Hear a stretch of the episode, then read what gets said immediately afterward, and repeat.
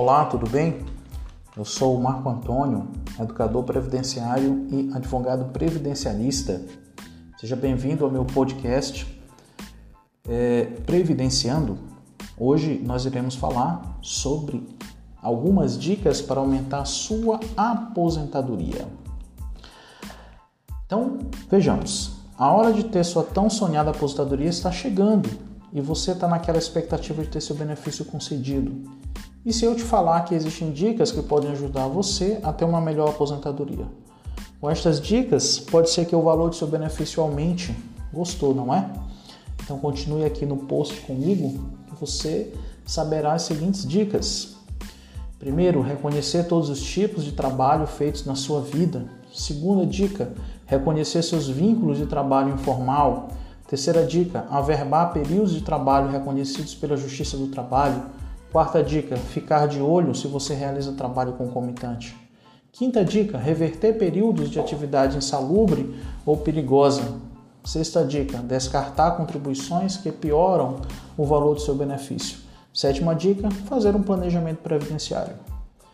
Então, qual vai ser a primeira dica? Reconhecer todos os tipos de trabalho feitos na sua vida. Geralmente, todos os seus períodos de trabalho e contribuição constam no seu Cadastro Nacional de Informações Sociais, o, famoso CNIS. Porém, pode ser que nem tudo esteja no documento informado. O fato de períodos de trabalho exercidos não estarem no CNIS não significa necessariamente que eles não podem valer para aumentar o valor do seu tempo de contribuição.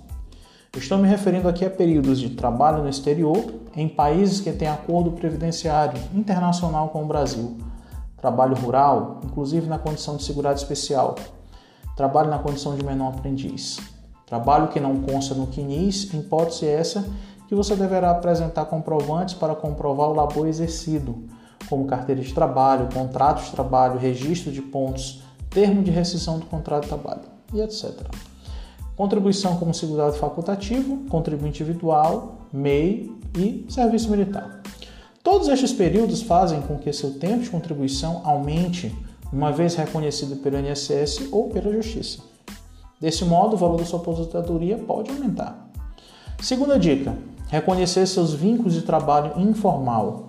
Lembra daqueles períodos em que você exerceu trabalho informal? E se eu te contar que ele pode, que ele pode contar para o seu tempo de contribuição? Pois é. Mesmo que o trabalho tenha sido informal, você pode ter reconhecido este período como tempo de contribuição, fazendo com que você consiga adiar a tua adiantar a, tu, a sua aposentadoria. Você pode fazer isso de dois jeitos: pedir o reconhecimento do trabalho informal direto na INSS, pedir o reconhecimento do vínculo de trabalho na Justiça de trabalho, do Trabalho e depois averbar no INSS. A dica de ouro que eu dou é opte por fazer as duas ações acima ao mesmo tempo. É isso mesmo. Você pode pedir o reconhecimento do trabalho informal enquanto tem uma ação de reconhecimento de vínculo de trabalho na Justiça do Trabalho. Fazendo isso, você não precisará averbar este período no INSS, pois já o fez pedindo de reconhecimento direto no INSS. Se você já tiver uma sentença favorável da Justiça do Trabalho, você pode pedir a averbação INSS, mas explicarei melhor o assunto na próxima dica. Como comprovar o trabalho informal? Uma vez pedindo reconhecimento direto no INSS, você terá que possuir em mãos toda a documentação do vínculo informal de trabalho referente à época solicitada. Observação: você pode fazer isso quando for pedir aposentadoria ou solicitando a atualização do seu CNIS. Certo? Para comprovar o seu trabalho informal, você deve apresentar comprovantes de recebimento de valores do seu chefe, conversas no WhatsApp, Facebook sobre os trabalhos realizados, eventuais registros de ponto, de pontos feitos no local do trabalho, fotos e vídeos suas realizando o trabalho, quaisquer documentações adicionais que revelem o vínculo de trabalho. Comprovando a sua situação de vínculo com seu antigo patrão, você consegue ter reconhecido seu vínculo de trabalho dentro do INSS. Também é recomendado que você faça, em paralelo, uma ação na Justiça do Trabalho para reconhecer o trabalho informal realizado.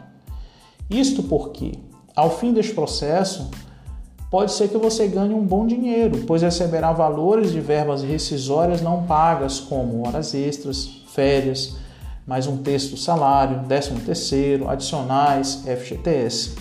Viu só como utilizar as duas opções citadas assim, ó, só tem benefícios caso você tenha exercido um trabalho informal?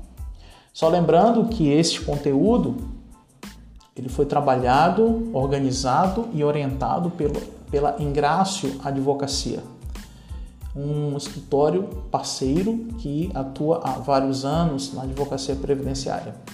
E nós consideramos é, que o mesmo tem expertise suficiente para ajudar muitas vidas. Então vamos à terceira dica: averbar períodos de trabalho reconhecidos pela Justiça do Trabalho. Esta dica tem tudo a ver com a dica passada, mas eu vou além. Existem muitos casos, além do trabalho informal, em que existe um vínculo de emprego entre trabalhador e empregador, mas que não foi reconhecido como tal. Um exemplo clássico é o de uma pessoa que presta serviços como autônomo a uma empresa de forma não eventual, subordinado a, uma só a um só chefe, em um horário de trabalho definido, mediante pagamento de uma remuneração. Estes são os elementos básicos de um vínculo de emprego. Porém, muitas empresas, visando reduzir gastos trabalhistas, contratam pessoas como prestadores de serviços, mas na realidade se trata de um vínculo de emprego entre as partes. Deste modo, fica explícito o vínculo de emprego destes prestadores de serviço em relação à empresa. Portanto, é muito comum que muitos destes prestadores entrem com uma ação na Justiça do Trabalho para pedir o reconhecimento de vínculo de emprego, cobrando reflexos em sua remuneração a título de horas extras, férias, mais um, décimo mais um terço, décimo terceiro e eventuais, é, eventuais adicionais, também FGTS. Uma vez procedente a ação trabalhista, você pode averbar o seu período de trabalho no INSS para aumentar seu tempo de contribuição. E agora não estou falando exatamente dos prestadores de serviço, mas todos que tenham conseguido uma sentença favorável na Justiça do Trabalho. Contudo, é preciso que, além da sentença favorável, você apresente todas as toda a documentação que comprove o seu vínculo de trabalho reconhecido pela Justiça do Trabalho. Isto porque, segundo o parágrafo 3 do artigo 55 da Lei 8.213 de 91, é preciso apresentar início de prova material perante o INSS para que o tempo seja considerado para fins previdenciários. O INSS só segue o que está na lei. Portanto, você deverá apresentar toda a documentação novamente para que você consiga verbar todo o seu tempo no Instituto. Quarta dica: Ficar de olho se você realiza o trabalho concomitante. Em linha simples, o trabalho concomitante ocorre quando você exerce atividades laborais em dois ou mais trabalhos no mesmo período.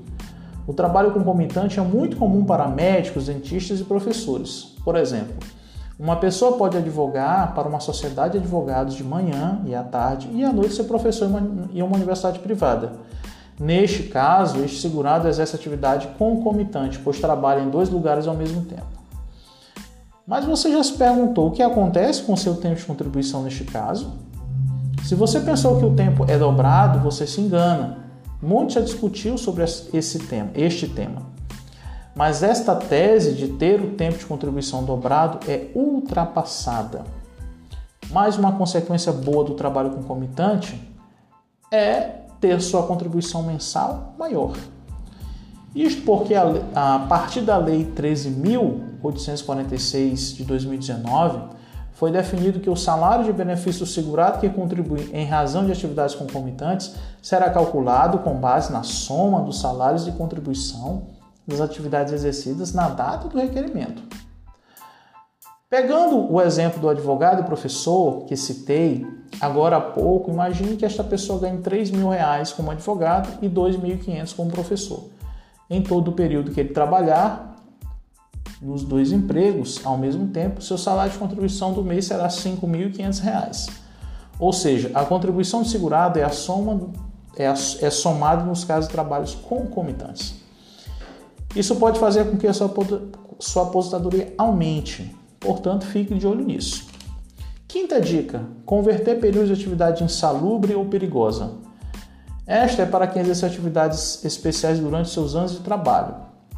Como você deve saber, quem trabalha em condições insalubres é, ou perigosas nocivas à saúde tem direito à aposentadoria especial. Contudo, pelo risco e ou insalubridade do trabalho, a pessoa pode desenvolver lesões ou doenças que fazem com que ela tenha receio de continuar trabalhando naquela função.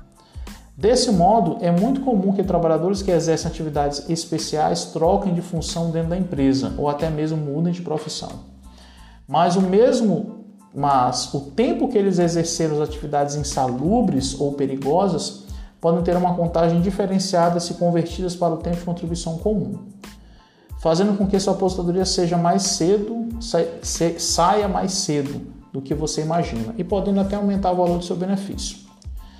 É, contudo, neste quesito, nós só temos que alertar o seguinte, que antes é, da reforma da Previdência se podia converter o tempo de atividade especial em comum com um multiplicador. Ou seja, o aviso é, esta conversão só pode ser feita para as atividades especiais realizadas antes de 13 de novembro de 2019. Isto porque a reforma da Previdência acabou com a possibilidade de conversão de atividade especial para, o, para tempo de contribuição comum. Isso significa que as atividades especiais realizadas a partir de 13 de novembro de 2019 serão iguais a tempo de contribuição, sem contagem diferenciada. Sexta dica: descartar contribuições que pioram o valor do seu benefício. O descarte de contribuições foi uma novidade trazida pela reforma da Previdência, Explicando de modo bem simples, você pode descartar recolhimentos que podem diminuir o valor do seu benefício, desde que este descarte não faça que você perca o direito à sua aposentadoria. Para você entender melhor isso, preciso te explicar como está funcionando o cálculo das principais aposentadorias depois da reforma. Inicialmente é feita a média de todos os salários de contribuição, desde julho de 94 ou desde quando você começou a contribuir. A partir desta média, pode ser aplicado um redutor ou não. Tudo depende de qual aposentadoria estamos falando. Para a maioria dos, das aposentadorias, da média realizada, você recebe 60% mais 2% ao ano, que exceder 20 anos de contribuição para homens ou exceder 15 anos para as mulheres. Ou seja, existe uma regra de transição para cada caso a partir de agora. Então, cada caso tem que ser analisado de forma específica. E a sétima dica é fazer um planejamento e a mais importante, fazer um planejamento previdenciário. A dica final é a mais crucial no seu caso. Todas as dicas que eu dei neste conteúdo podem passar despercebido pelos segurados. E qual a consequência disso? Exatamente, um valor de aposentadoria menor e talvez até a negativa do INSS quanto ao seu direito ao benefício. Mas não se culpe, Muitas destas informações são escondidas a sete chaves pelos escritórios de direito previdenciário do país. Mas somos diferentes e queremos que você saiba um pouco mais de tudo. O direito é um instrumento de justiça social e é o nosso dever que as pessoas estejam antenadas sobre seus direitos. Mas pode ser que, mesmo lendo essas dicas, é, você não tenha certeza se pode ser beneficiado no caso concreto. E é aí que entra o advogado especialista em direito previdenciário na jogada. Então, quais são as vantagens do planejamento previdenciário? Através de um planejamento previdenciário, o especialista em direito previdenciário consegue analisar todo o seu período previdenciário e trabalhista, verificando tempos e salários de contribuição ao INSS, períodos com recolhimentos irregulares, indicação das melhores formas de recolhimento e para quais benefícios os recolhimentos irão contar verificação dos cenários de aposentadoria antes e depois da reforma, direito às possíveis ações, imposto de renda para quem mora no exterior e revisão da vida toda, projeção de benefícios não programáveis, benefícios por incapacidade e pensão por morte para seus dependentes, verificação e cálculo de períodos de recolhimento em atraso, projeções com cálculos completos de aposentadoria considerando teto e salário mínimo, comparação de custo-benefício em relação às opções aplicáveis ao seu caso outros pontos específicos que você quiser que sejam tratados na sua aposentadoria. Então, viu só? Como o planejamento previdenciário é completo e pode ser muito benéfico, muito benéfico no seu caso, portanto, não tenha dúvida sobre seus direitos, tenha certeza. É muito mais fácil chegar na hora de solicitar sua aposentadoria com as coisas certinhas, já sabendo qual será o valor estimado do benefício, não é? É menos uma dor de cabeça. Portanto, a última dica que eu dou é a realização de um planejamento previdenciário com um advogado especialista de sua confiança. Então, concluindo, com as dicas que te dei neste conteúdo, é bem possível que você consiga ter uma melhor aposentadoria. A dica mais crucial é a última, pois o profissional especialista em direito previdenciário saberá de todas estas dicas e aplicará em seu planejamento.